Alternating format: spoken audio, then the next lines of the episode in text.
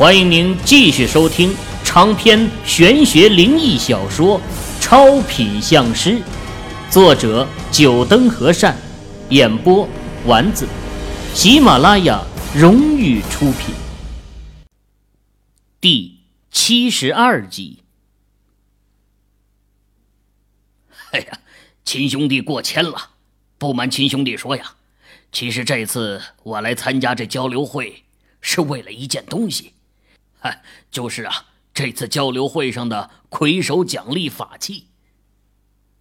贺平的目光在秦宇脸上打量，想要看出秦宇听到他这话后的反应。可惜，注定要让他失望的是，秦宇除了表现出一丝惊讶后，没有其他任何的神情流露。啊，贺师傅就知道这件法器是什么了。林会长不是还没有公开出来吗？秦宇佯装出吃惊的模样，问道：“，秦兄弟不知道？”贺平饶有深意的问了一句：“不知道。”秦宇摇摇头，他是真不知道这到底是一件什么样的法器，最多只是清楚贺平的目的就是为了这件法器。唉。其实说起来，也是师门不幸啊。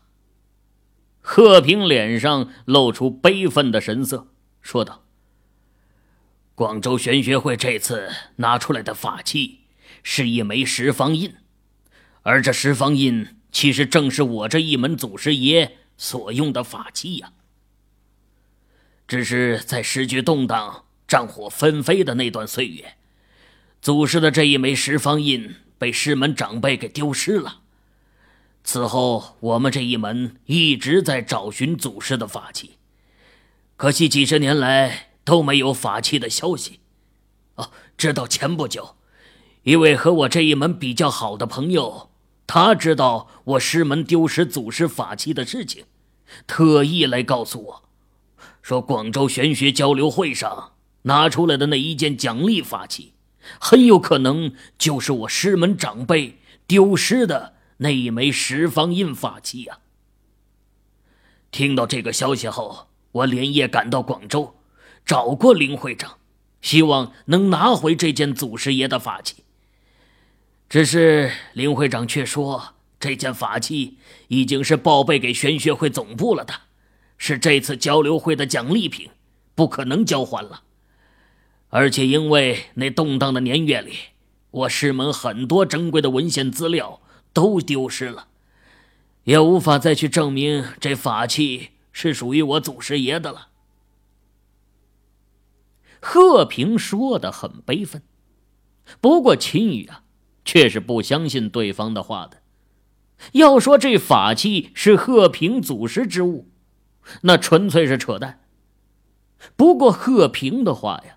倒是给他透露了一个消息，那就是这件法器竟然是一件罕见的十方印。大家知道，形容印章，我们一般用数词“方”来称呼，比如一方印章；而十方印，就是指的一套印章。这印章上面的内容啊是一样的，但却是分了十种不同的字体风格。小篆、经文、铭文、甲骨、隶书、宋体等等。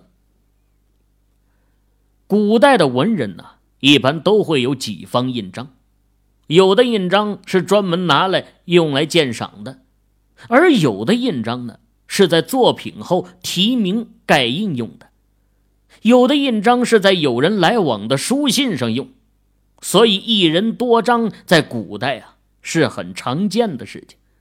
有一种说法叫做“一方石印”，指的就是这种情况。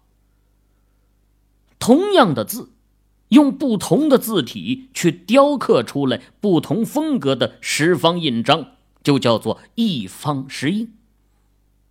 当然，在风水师手中啊，这十方印其实算是一套比较特殊的法器。说它特殊，是因为它是一整套的。而且，如果十方印章都是法器的话，根据五行八卦能排出许多阵法。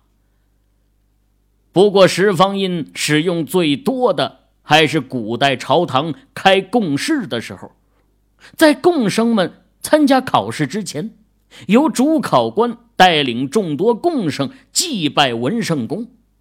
除此之外啊，还必须请风水大师在贡院四周摆下十方文印，以此来沟通天上的文曲星之星力，助众共生登上文坛。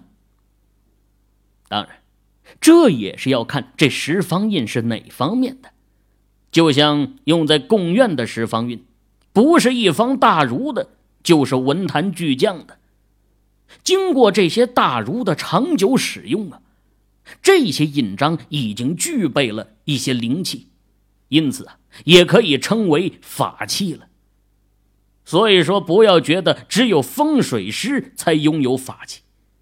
这很多行业的杰出人物也可以拥有法器。一代玉雕宗师陆子刚、化圣吴道子等这些流传千古的宗师，每做出来的一件作品，也都可以算是一件法器，都有辟邪驱鬼的作用。所以啊，不要觉得只有和尚和道士才能制作出法器。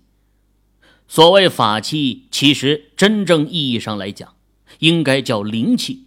具有了灵气的物件，就可以称之为法器。当然，这两者的法器之间还是有一些区别的。例如那些文坛巨匠，经过他们长期的精气神渲染出来的法器，只在某一方面上有作用，摆在书桌上。会对于学子们的学业有所帮助。说白了，这类法器啊，就是因为自身吸收了一丝大师的气场，这种气场在某些时候可以刺激人在同一方面上的气场增长。哎，亲兄弟啊，老哥，我参加这届交流会的目的，就是希望能取回祖师爷的法器。这样才能告慰师门长辈啊！可惜老哥我学艺不精，想要拿下这交流会的魁首，根本是没有指望的。因此老哥在这里想有个不情之请，还希望兄弟你能答应。贺平说的是情真意切，表情丰富，甚至还朝秦羽鞠了一个深躬。可惜秦羽早就看破了他的真面目，心里自然是不为所动的，不过脸上啊，却装出急切的神色，忙说道：“贺师傅言重了，有什么事情，你不妨先给我说说看。”秦羽倒想看看贺平是打的什么主意，不过他话里的意思也说了，我只是听你说说。可没说就一定会答应你。贺平也不知道是真没听出秦羽话里的意思，还是假装不懂，朝着秦羽感谢道：“ 哎哎，多谢秦兄弟的理解。哎呀，这事儿啊，真叫老哥我难以启齿啊。”贺平假惺惺的态度，让秦羽心里一阵的腻歪。既然难以启齿，你就别开口算了。都到这份上了，还来这一套？呃，老哥希望亲兄弟在第三轮比试的时候故意输掉，让樊师傅拿下这次比试的第一呀。贺凡终于说出了他找秦羽的目的。秦羽听后，俩眼一翻，哼，感情这家伙是想让他放水。凭樊木现在的积分呢，只有秦羽一个人压了对方一筹。如果秦羽放水的话，而第三关樊木又有把握，那么他拿下这个魁首的机会还真是很大。哼，这怎么行？我辈之人做事光明磊落，更何况这夺魁节目本就是各展才华的地方，这样做，这和人人喊打的某超球赛。有什么区别？想要收听更多有声小说，请下载喜马拉雅手机客户端。秦宇把头摇得跟拨浪鼓一样，义正言辞的拒绝了贺平的要求。开玩笑嘛，哥们儿来参加这夺魁节目啊，有一半的原因就是为了不让你们达成目的的。这眼看着就要成功了，又拱手相让，当哥们是雷锋啊。秦宇的心里啊，鄙视着贺平。不过脸上的神情还是要多正义就有多正义，甚至还让某超球赛再次躺枪了。亲兄弟啊，老哥知道这要求是无理了点儿，但还请看在老哥是为了找回祖师法器的一份痴心下，帮帮老哥一次吧。贺平几乎就差挤出两滴眼泪了。那表情要多诚恳有多诚恳，秦宇要不是知道他的真面目，还真有可能会答应下来。贺师傅，这个我真的没办法答应。这次交流会对我来说也是很重要，所以我不可能放水。秦宇再次坚定的拒绝了。唉，我知道。我有点强人所难了。贺平的脸色扯出一丝难看的笑容，拍拍秦宇的肩膀，似乎能理解秦宇的做法，脸上满是落寞。秦兄弟，我也就不再提这个话题了。但是老哥希望，如果秦兄弟你拿下这次交流会的魁首，能不能？把这件法器卖给我。哼，感情是在这里等我。现在的那些话不过是铺垫呢。秦宇明白了贺平的意图，从一开始他就没想过能劝服自己放弃争夺魁首。前面的那一段话呀，只不过是想要让自己心生一丝愧疚，然后答应他退而求其次的要求。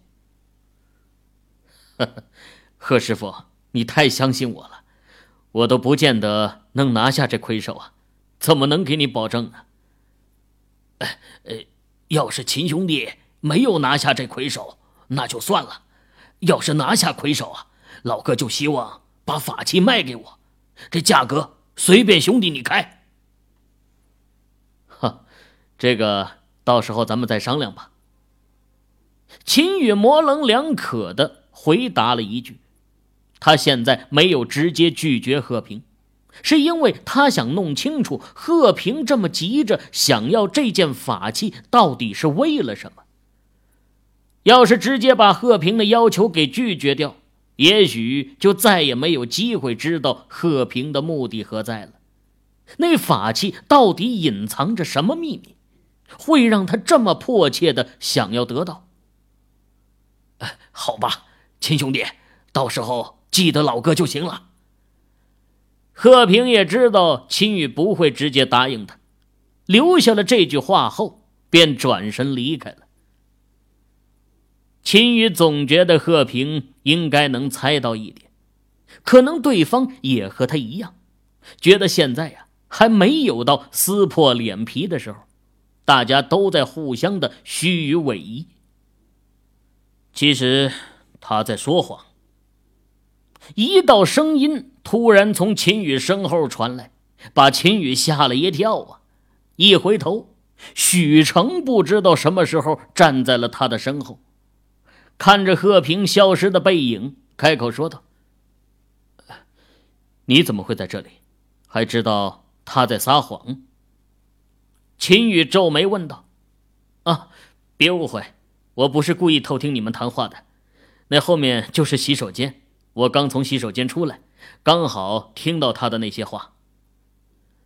许成笑着朝秦宇解释，秦宇朝着许成手指的方向，确实就在他们不远处，就是洗手间的位置。这许成的话呀，倒也可信。那你又怎么知道他是在撒谎呢？呵呵。正因为那十方印，是我许家一位祖先的法器。许成开口缓缓说道：“这你们许家祖先的。秦羽一翻白眼儿，这位不会是和那贺平打的一样主意吧？就算是打着一样的主意，这也换个好点的借口啊！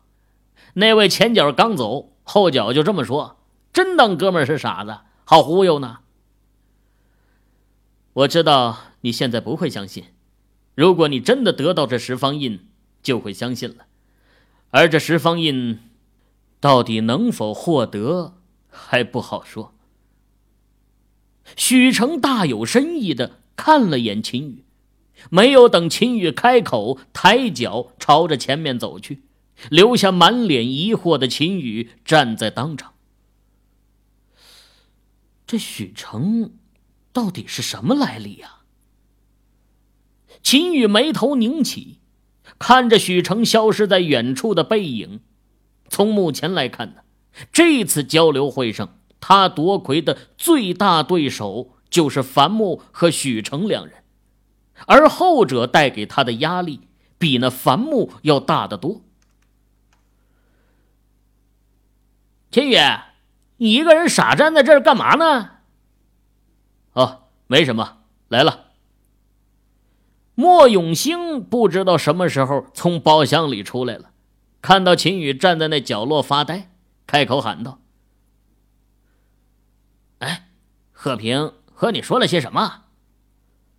秦宇刚走进包厢，莫永兴就迫不及待的发问：“哦，他叫我第三轮放水，让樊木获得这次交流会的魁首。”哼，这家伙想的真美。秦宇，你是怎么答复他的？比试放水，我自然是不会答应。不过，贺平真实的目的还是希望能从我手上把那法器给买去。我给了他一个模棱两可的答案，先把他敷衍过去了。瞧见莫永新也用询问的目光望向他，秦宇也就把和贺平交谈的内容都说了出来。我觉得你小瞧贺平了。莫永新听完秦宇的话。沉吟了一会儿，宝石般的纯净眸子突然闪过一道亮光，开口朝秦宇说道：“什么意思？”秦羽没懂莫永兴话里的意思。贺平肯定早就对铜拔山的事情已经有所怀疑了，这次其实就是想来探你的口风。他真正的目的恐怕不是要让你把法器卖给他。而是要确定，你是不是知道了什么？莫永新的话让秦宇迟疑了一下。如果真的如莫永新所说，那么贺平应该已经从他的回答中得到答案了。哼，亏他还以为自己是在和贺平虚与委蛇，迷惑对方。想到这儿，秦宇身上冷汗都下来了。凭贺平组织的行事风格，为达目的不择手段的作风，很有可能会对他采取什么行动，甚至杀人灭口也不是没可能啊！这次交流会结束后，你一个人不要随意走动，我这边也会加紧调查，一查出什么蛛丝马迹，就立马端掉这个组织。莫永新沉吟了一会儿。最后给了秦宇这个意见，轻描淡写的语气中有着淡淡的杀气。嗯，也只能这样了。秦宇摊开双手，对方在暗，他在明。如果那组织要对他动一些手段，凭秦宇自己还真是防不胜防啊！哎，表弟，你们在说什么呢？莫永新和秦羽的交谈，让除了莫永兴之外的三人听的是一头雾水。不过李卫军呢，为人精明，知道有些事情听听就算了，不该问的还是别问。其实莫永新之所以不避着这三位，也是因为李卫军和孟家的关系。李卫军和孟家之间的关系他很清楚，而莫家和孟家。又算是同盟的家族，李卫军自然不会把听到的话对外说。剩下的张华和童敏，那就更不需要怎么防备了。他们算是秦宇的自己人，也不会做出对秦宇不利的事情来。哦，一点小事情。秦宇没有正面回答表哥的话，而是随便就给避开了话题。表哥就算知道了这事儿，也没有什么办法，倒不如还是别让他知道，免得他担心。看来自己还是嫩了点啊。秦宇坐回位置上，看了莫永新一眼，感慨道：“自己还以为迷惑住了贺平，要不是莫永新点醒，恐怕什么时候遭了黑手都不知道了。”各位听友，您刚才收听到的是喜马拉雅荣誉出品的长篇玄学灵异小说《超品相师》，作者。九灯和善，演播丸子，更多精彩有声书尽在喜马拉雅。